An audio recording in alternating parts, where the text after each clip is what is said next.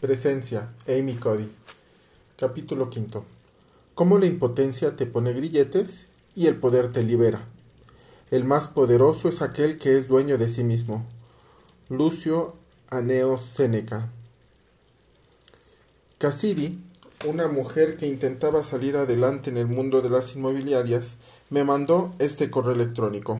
Durante 15 años Fui una campeona en pruebas de atletismo a nivel nacional de equipo de la universidad y toda mi vida me he estado identificando con esta imagen.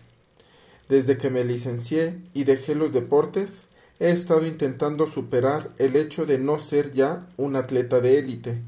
Desde entonces, me he estado preguntando, ahora que he dejado, ahora que he dejado el atletismo y he entrado en el mundo real, ¿quién soy? He tomado nuevos caminos en la vida y me he desanimado rápidamente, incapaz de verme a mí misma en esos nuevos papeles. Sé que soy inteligente y tengo potencial, pero ahora ya no hay nada en lo que yo sea una lumbrera, en lo que me considere una experta. A menudo me siento vencida, angustiada e insegura, y esas sensaciones me carcomen por dentro mi lenguaje corporal es menos poderoso que antes, casi en un cien por cien. Me paso el día encorvada sobre el escritorio. No confío en mí misma. Me da demasiado miedo correr el riesgo de volver a ponerme en pie, porque estoy convencida de que fracasaré otra vez, de que me tacharán de incompetente. Por eso evito las situaciones que suponen un reto para mí y dejo escapar las oportunidades al verlas como una amenaza. Oigo y leo historias de falta de poder personal cada día, en los correos electrónicos de desconocidos, en las conversaciones con mis estudiantes y durante las reuniones con empleados de todas las jerarquías en distintas compañías. Aunque los detalles varíen, la situación es en esencia la misma un cambio provoca la pérdida de poder y fuerza personal y es seguido de una sensación de inseguridad, ansiedad, desánimo y fracaso.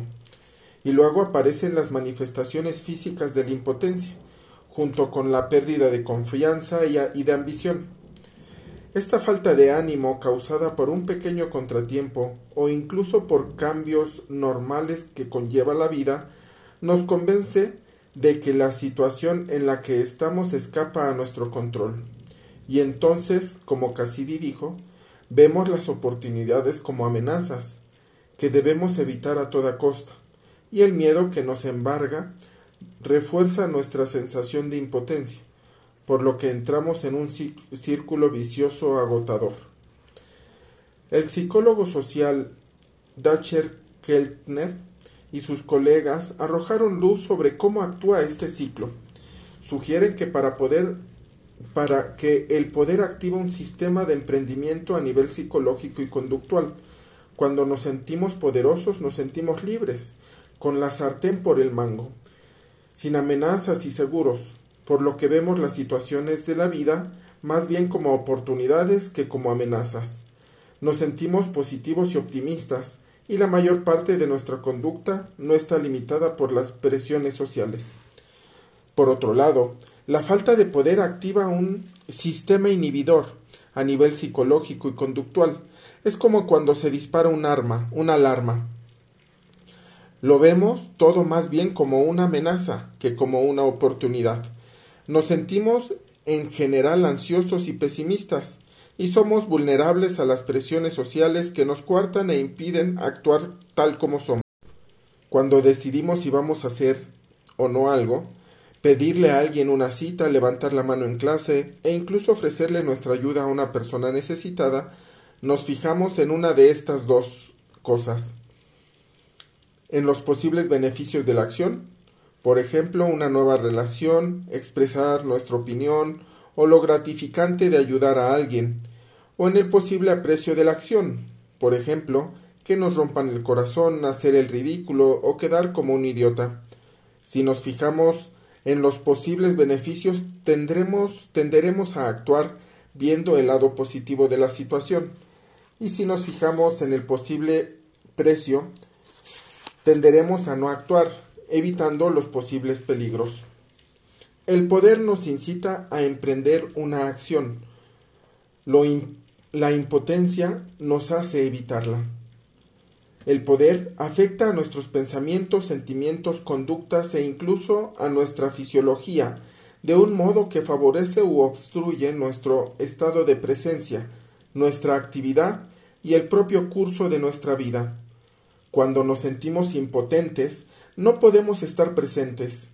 En cierta manera, la presencia es poder, una clase especial de poder que uno mismo se otorga. Recuerda la observación de Julian Moore, cuando le pregunté sobre la presencia.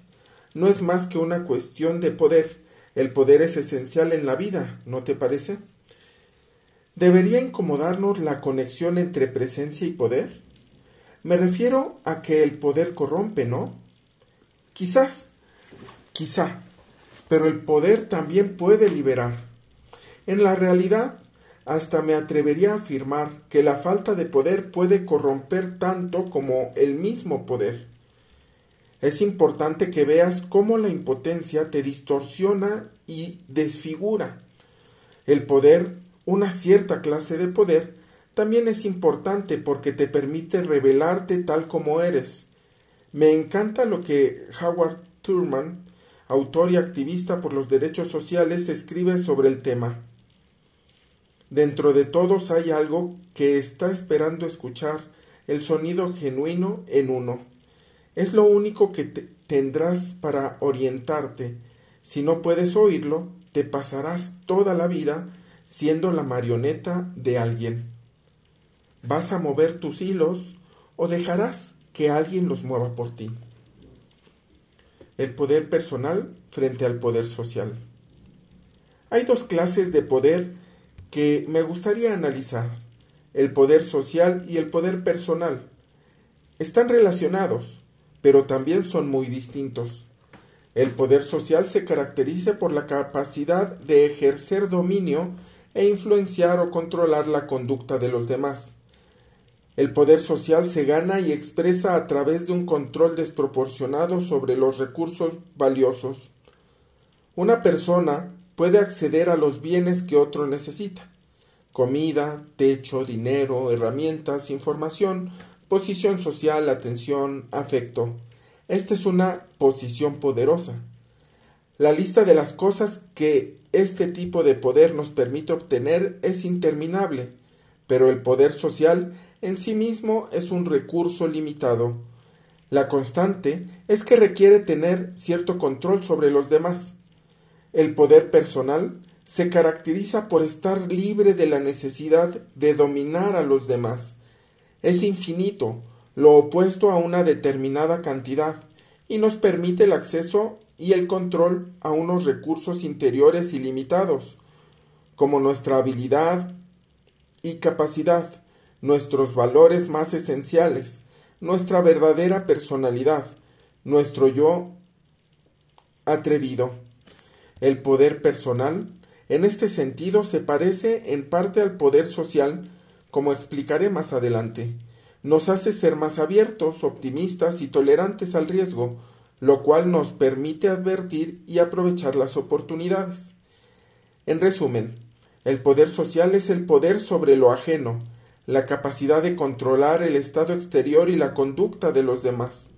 El poder personal es el poder sobre uno mismo, la capacidad de controlar nuestro estado interior y conducta. Es la clase de poder al que Eli Weasley, sobreviviente al holocausto y galardonado con el Nobel de la Paz, se estaba refiriendo cuando escribió En el fondo, el único poder al que podemos aspirar es el que tenemos sobre nosotros mismos. Al ser posible todo, queremos gozar de ambas clases de poder. Pero como Weasley sugiere, el poder personal, el estado de poder controlar nuestros recursos interiores más valiosos y auténticos, es especialmente esencial. A no ser que sintamos nuestro poder personal, no podemos estar presentes en la vida aunque intentemos suplir esta carencia con todo el poder social del mundo. Stefan Es un financiero exitoso con mucho poder social, ya que es el que decide si invertirá o no en las compañías que van a verle para que las financie. Pero esto no le garantiza que vaya a tener el mismo grado de poder personal. Normalmente soy mucho más joven que los directivos con los que me reúno, apunta, y descubro que me siento inseguro y adopto unas posturas corporales muy reservadas y sumisas, lo cual es muy raro porque yo soy el que está en la posición de poder, el que dicta las normas, pero no me siento que pertenezca a este mundo o merezca la posición que ocupo. Llevo mucho tiempo sintiendo que mi vida y mi carrera profesional no son más que una serie de oportunidades fortuitas que tuve la suerte de aprovechar. Así es el poder social, sin el poder personal. No es demasiado envidiable que digamos. En cambio, si tenemos poder personal, nuestro poder social irá aumentando sin ningún esfuerzo. Como Joe McGee, profesor de la Universidad de Nueva York y experto en poder, explica, el poder personal no es más que saber que actuamos basándonos en nuestras creencias, actitudes y valores, y en tener la sensación de que nuestras acciones serán eficaces. Eficaz en este contexto no significa siempre que obtengamos el resultado que deseamos, sino que dejamos atrás cada interacción sintiendo que hemos mostrado plena y exactamente lo que somos y lo que queremos. No podemos controlar el resultado porque no podemos controlar muchas otras variables de las que depende, como lo que otra persona hará, pero podemos asegurar de presentar a los demás nuestro lado más sincero y atrevido. Cuando lo, hacemos, tendemos más a ser convincentes e incluso en influir en la gente y producir el resultado deseado. Poder social precisamente porque no nos hemos centrado en él. El poder personal nos permite despojarnos de los miedos y las inhibiciones que nos impiden conectar plenamente con nosotros mismos, con nuestras creencias, sentimientos y habilidades. La falta de poder personal socava la capacidad de confiar en uno mismo, y si no confiamos en nosotros mismos, no lograremos que los demás confíen en nosotros. En un mundo ideal, nuestra sensación de poder personal sería inalterable, pero la realidad es muy distinta porque puede fluctuar, sobre todo cuando la vida nos trata con dureza. Nuestra sensación de poder personal puede desaparecer, por ejemplo, al perder, nuestro poder social. Hace poco recibí un correo electrónico de un estudiante universitario de Irán, todo el mundo creía que este joven, el más brillante de la clase, al que le habían concedido el honor de dar el discurso de despedida en la ceremonia de graduación, al terminar el instituto sería admitido en la Universidad de Harvard o en el Instituto Tecnológico de Massachusetts. Pero me escribió. Me rechazaron en ambas facultades y mi sensación de poder se esfumó en el acto, junto con mi autoestima, por no creer por no creer ser lo bastante inteligente, y mi orgullo por pensar que no había dado la talla. Acabé estudiando en la universidad de la ciudad donde vivía. Mis notas bajaron, de golpe perdí la ambición de llegar lejos en mi vida. Esta historia es un buen ejemplo de lo que de lo precario y frágil que puede ser el poder personal. Incluso alguien que haya triunfado hasta cierto punto se puede venir abajo simplemente por unas pocas opiniones negativas de unos completos desconocidos. Y ten en cuenta, además, el efecto dominó que, que produce. La pérdida de poder en un ámbito de la vida de este joven ha cambiado toda su forma de ver el mundo. El sentido de su propio potencial se ha reducido, y con él han menguado su motivación, su capacidad para estar a la altura de su nivel habitual y sus proyecciones vitales y todo ello por haberse evaporado de pronto su poder personal. Me refiero a que tanto si nos sentimos poderosos como sin poder alguno, este estado interior tiene consecuencias enormes en nuestra vida, y como descubrirás dentro de poco, esos sentimientos pueden desencadenarse con mucha más facilidad de la que nos imaginamos. El poder transforma la psicología individual de tal modo que, que los poderosos piensan y actúan de forma que los conduce a la retención y a la adquisición de poder.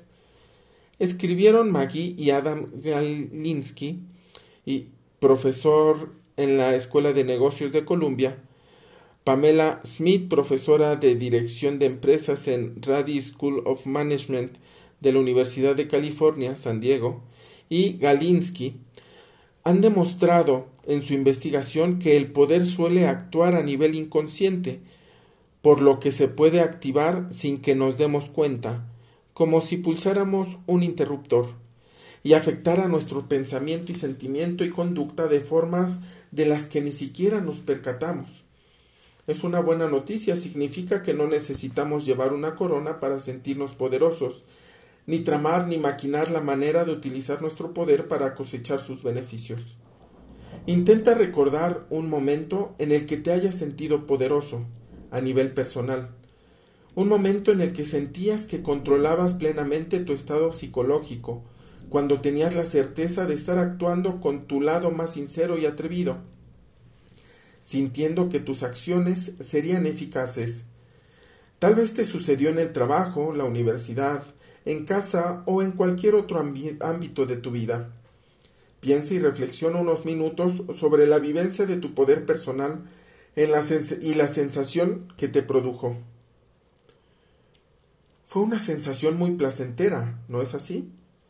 Tanto si eres consciente de ello como si no, acabas de experimentar los efectos del primado. Gracias a este pequeño ejercicio tu estado psicológico ha estado probablemente, lo sigue estando, imbuido en una sensación de confianza y de fuerza.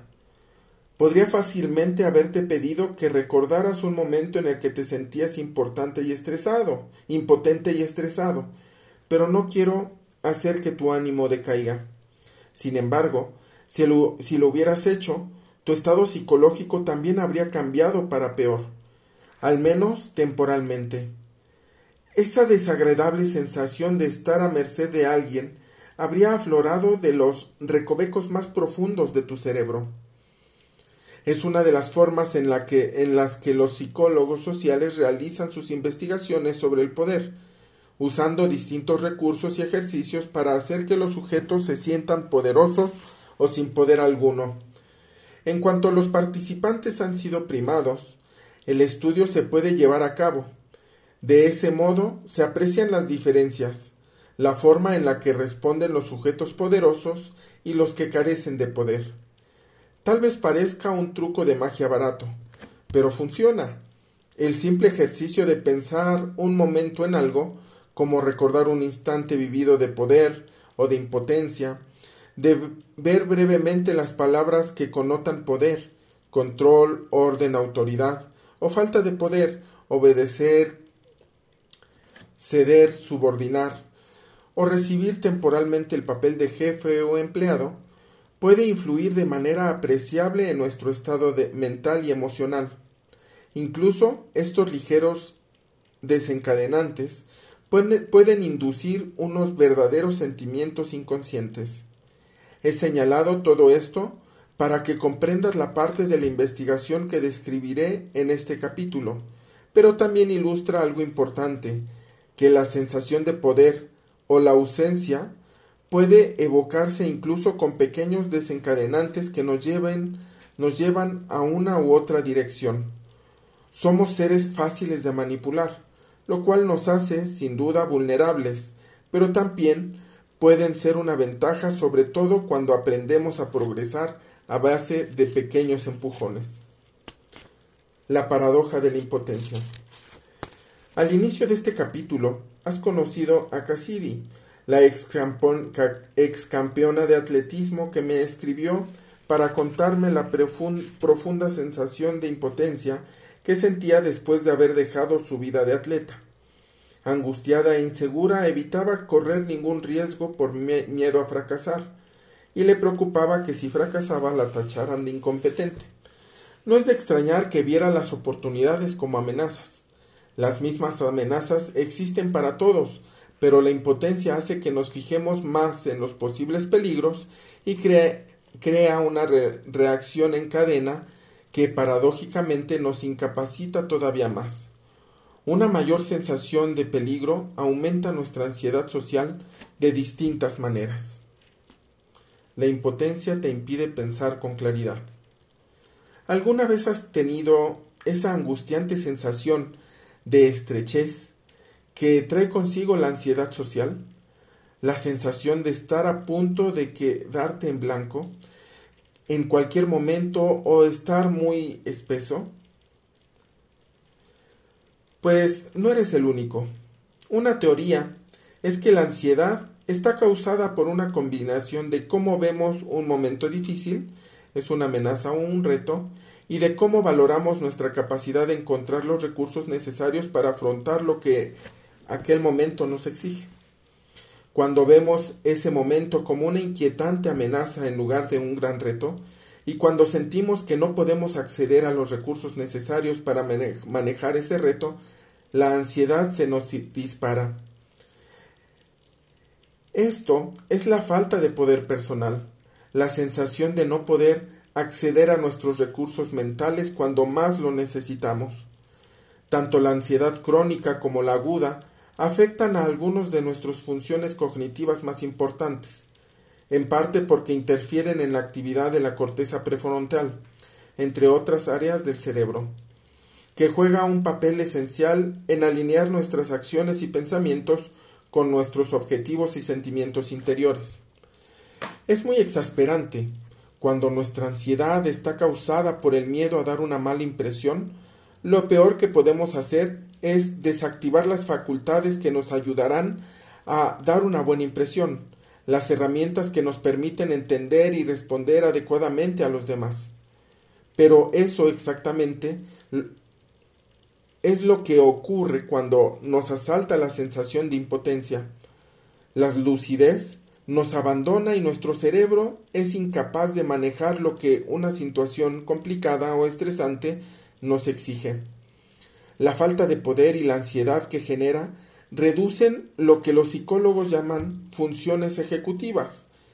Las herramientas cognitivas superiores como el razonamiento, la flexibilidad en la realización de tareas y el control de la atención, todo lo cual es vital para afrontar adecuadamente las situaciones difíciles. Cuando las funciones ejecutivas están afectadas, no tenemos la misma agilidad para actualizar la información mental, inhibir los impulsos no deseados y planear las acciones futuras. La ansiedad también afecta a la memoria de trabajo, la capacidad para recuperar la información almacenada y asimilar e integrar la nueva información recibida y responder a ella al mismo tiempo lo cual depende en gran medida de las funciones ejecutivas. Considera los resultados de una serie de estudios en los que los participantes fueron primados para que se sintieran poderosos o sin poder, y después les pidieron que ejecutaran las tareas sencillas y después les pidieron que ejecutaran tareas sencillas, la clase de retos con los que estarás familiarizado si has entregado alguna vez las populares si has entrado alguna vez en las populares webs para entrenar el cerebro. En un estudio les, les, pidieron en primer lugar que adoptaran el papel de jefes o de subordinados en una tarea informatizada realizada por dos personas. Pero antes de llevar a cabo esto, en realidad nunca llegaba a ocurrir, realizaban solos una tarea de dos atrás en la que aparecían una serie de letras en una pantalla y tenían que juzgar rápidamente si cada letra era la misma que había aparecido dos letras antes. Este ejercicio medía la capacidad cognitiva de los, de los sujetos para actualizar la información. Tenía, la, tenía que actualizar continuamente las series de letras retenidas en su cabeza. Los sujetos primados para sentirse sin poder cometieron muchos más errores que los primados para sentirse poderosos. En un segundo estudio fueron expuestos a palabras relacionadas con el poder o con la falta de poder. Después realizaron uno de los test de psicología cognitiva más populares, el test de Stroop.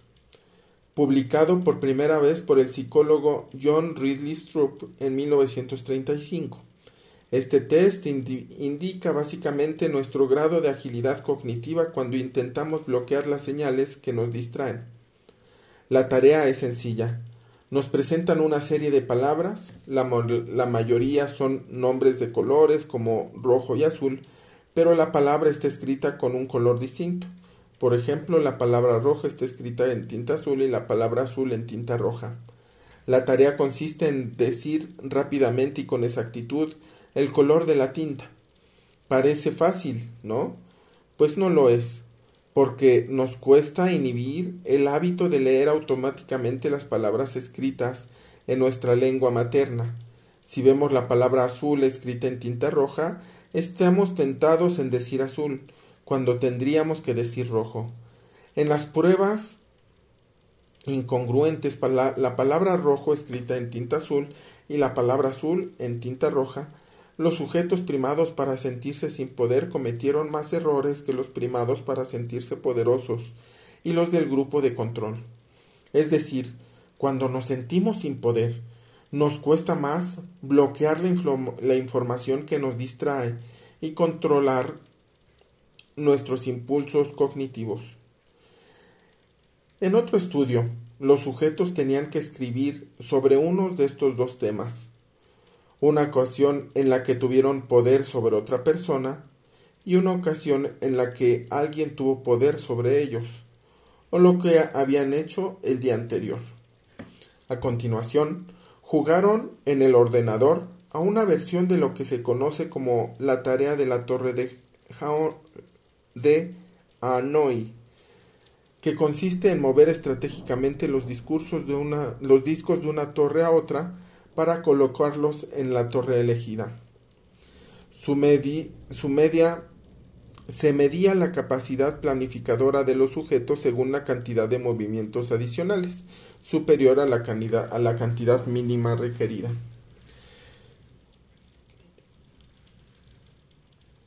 Hicieron las pruebas que requerían estrategias contraintuitivas, en las que habían que sacar primero uno o más discos de la torre elegida. Los sujetos primados para sentirse sin poder hicieron más movimientos adicionales en estas pruebas que los primados para sentirse con poder y los de grupo del control.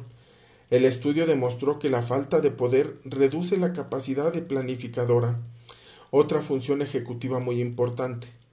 Los mismos autores también descubrieron que la falta de poder induce lo que se conoce como olvido del objetivo, el fenómeno general de olvidarnos de seguir concentrados en un objetivo, lo cual nos impide ejecutar la tarea requerida.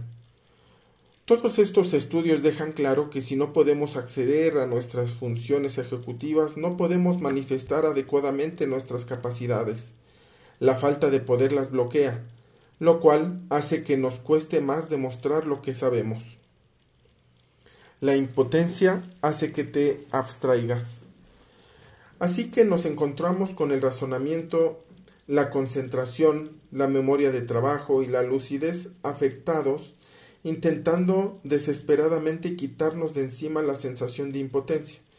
Y por si esto fuera poco, la ansiedad nos asesta otro golpe nos margina de los demás. Algunas investigaciones sugieren que la ansiedad social interfiere en nuestra capacidad de ver el mundo a través de los ojos de los demás. En una serie de experimentos realizados por el psicólogo social Andy Todd, los participantes también tenían que identificar la posición especial espacial de un objeto, ya sea desde su propia perspectiva o desde la de otro. Los sujetos primados para sentirse ansiosos identificaron con mucha menos precisión la ubicación del objeto cuando les pidieron que lo hicieran desde la perspectiva de otros. E, en otro experimento, los participantes vieron la fotografía de una persona sentada ante una mesa mirando el libro que tenía a su izquierda. Al cabo de un rato, cuando les pidieron que recordaran en qué lado de la mesa estaba el libro, los participantes tendían más a describir la ubicación del libro desde su propia perspectiva.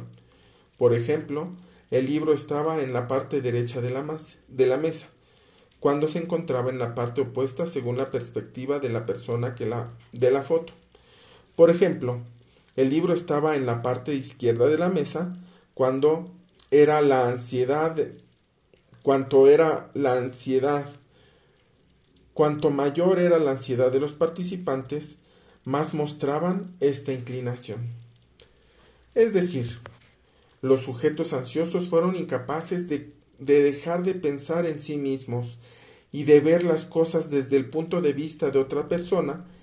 Imagínate cómo esta incapacidad momentánea puede afectar a tu actuación durante unas interacciones estresantes que requieren oír y procesar lo que otra persona está diciendo, como las interacciones de lo revelado. Jeffrey Brown estuvo manteniendo como las interacciones que el reverendo Jeffrey Brown estuvo manteniendo con los jóvenes de Boston. El vínculo entre la ansiedad y la autoabstracción es bidireccional. Ambas se alimentan mutuamente. En un análisis sobre más de 200 estudios, los investigadores concluyeron que cuanto más centrados estamos en nosotros mismos, más ansiosos y más y también más deprimidos y negativos en general. La autoobservación incluso nos hace más proclives a padecer trastornos físicos como problemas estomacales, congestión nasal, congestión nasal y tensión muscular.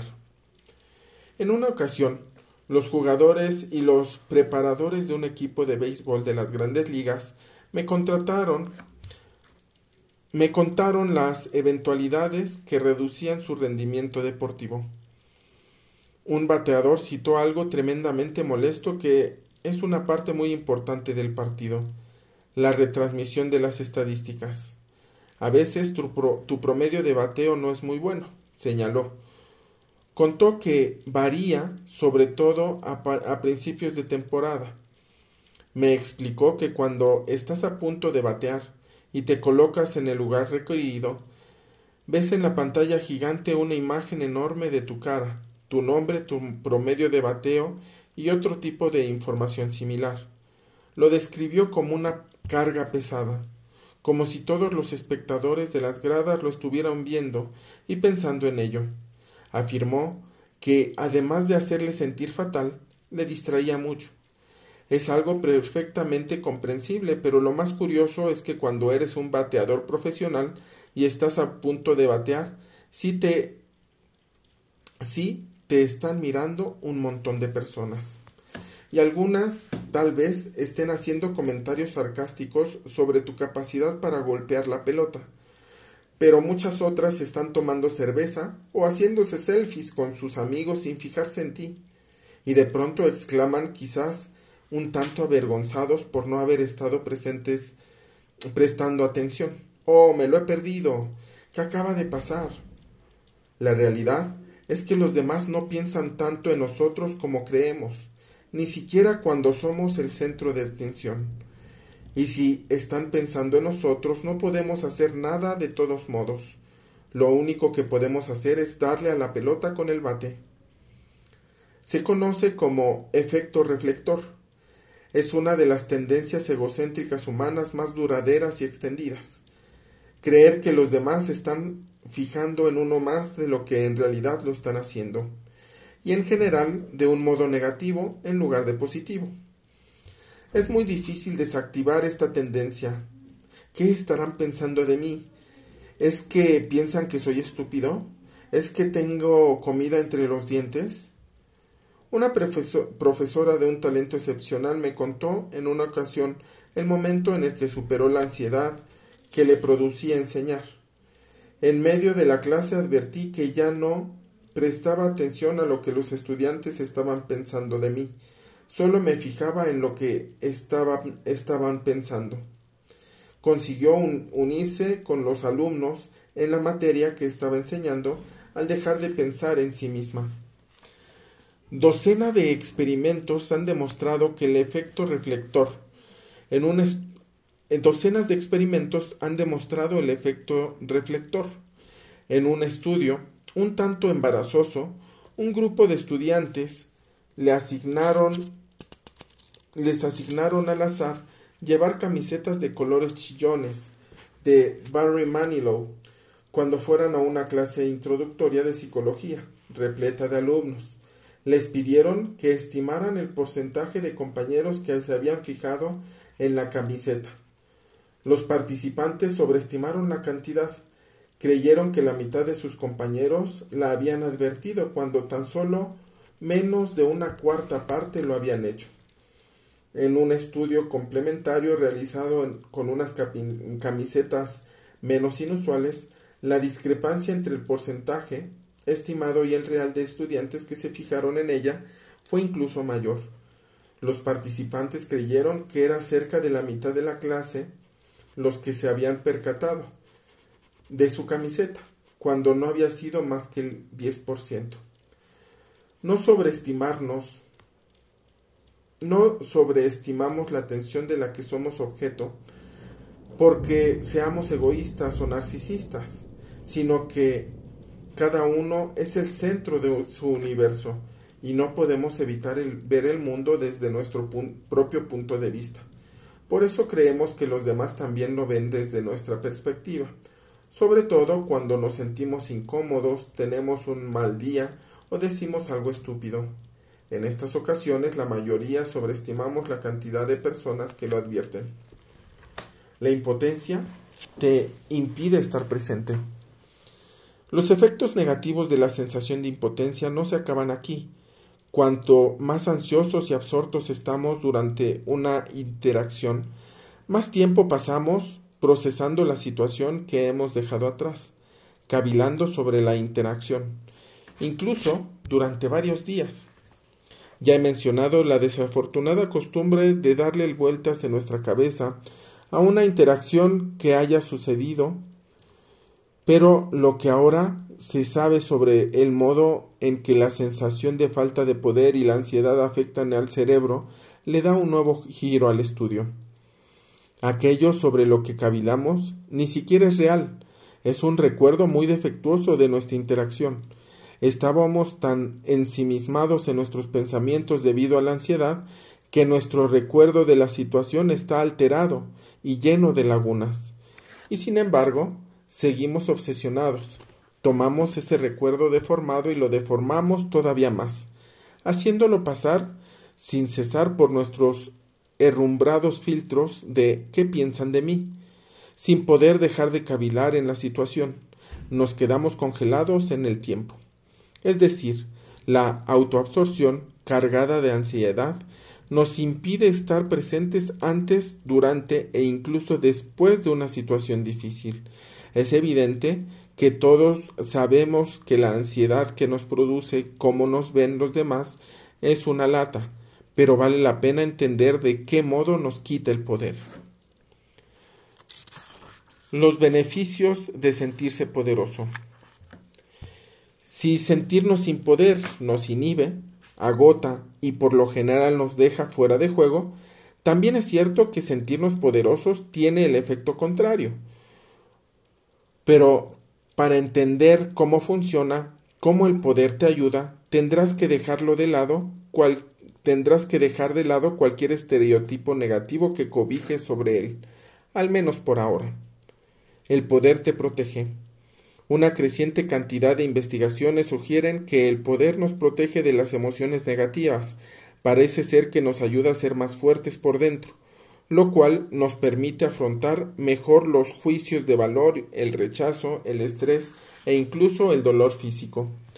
En un estudio, los investigadores de la Universidad de California, Berkeley, pidieron a los estudiantes que mantenían una relación sentimental que rellenaron una encuesta de cada noche durante dos semanas. Les hicieron preguntas concebidas para medir lo poderoso que se sentían, como quién ha tenido más poder hoy en tu relación y quién ha tomado hoy más decisiones. Después, para medir sus sentimientos de rechazo, los estudiantes tenían que puntuar hasta qué punto habían sido hostil su pareja con ellos. También tenían que describir la intensidad con la que habían experimentado cuatro sentimientos negativos ira, ansiedad, tristeza y vergüenza. En los días que sentían un gran rechazo por parte de su pareja, la sensación de, de poder les protegía mitigando las emociones negativas que experimentaban. Incluso, un poder hipotético puede hacer milagros. En otro estudio dirigido por los mismos investigadores, se les asignó a los participantes unos papeles, los jefes o subordinados de una compañía, y les pidieron que se imaginaran que no, había sido, que no habían sido invitados a una fiesta. Los colegas habían decidido no invitarles a la fiesta. Ocupaban un cargo más alto, similar o inferior al suyo en la empresa. Luego les pidieron que puntuaran sus emociones y su autoestima.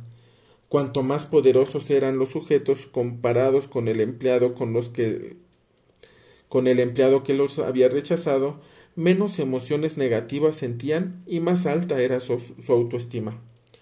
Un tercer estudio, en un tercer estudio les dijeron a los estudiantes que los emparejarían con otro sujeto y que tendrían que resolver rompecabezas. A continuación, les comunicaron que les asignarían el papel de jefe, un rol de poderoso, o el papel de empleado, uno sin poder después de que sus parejas desconocidas y ficticias conocieran algunos detalles sobre ellos, expresaron un cierto placer o desagrado ante la idea de trabajar juntos.